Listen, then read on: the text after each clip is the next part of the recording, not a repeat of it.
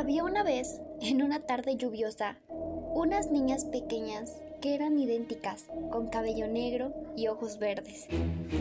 Estaban jugando afuera de un castillo y gritaban mucho, se divertían.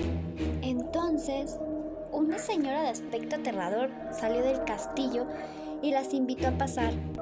Las niñas con curiosidad y miedo no sabían qué hacer, así que se miraron fijamente y al instante se entendieron y entraron al castillo.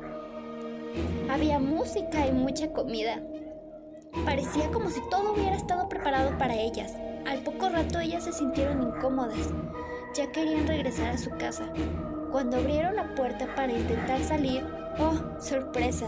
Descubrieron que la señora las había encerrado y al voltear vieron que en realidad era una bruja mala que solo quería su sangre de las pequeñas para rejuvenecer.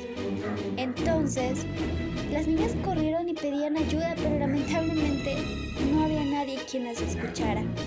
En eso una de ellas recordó lo que le había contado su mamá sobre hace sobre las brujas hace tiempo y cómo destruirlas. Así que rápidamente tomó unas tijeras y las puso en el suelo. Luego prendieron fuego para asustarla.